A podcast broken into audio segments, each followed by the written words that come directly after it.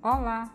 No nosso episódio de hoje, iremos consolidar nosso aprendizado com a lição 2: Os seres vivos se dividem em grupos.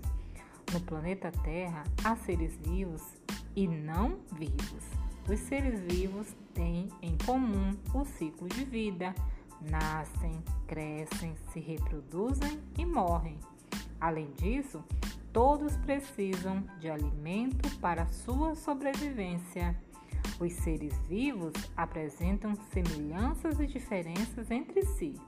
Semelhanças: ciclo de vida, se reproduzem, diferenças: locomoção, alimentação e etc. Os cientistas agrupam os seres vivos de acordo com diferentes critérios.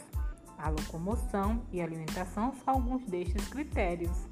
Os animais podem ser divididos em dois grandes grupos que se diferenciam pela presença ou ausência de coluna vertebral, os vertebrados e os invertebrados.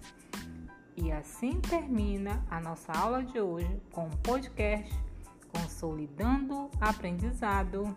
Até mais!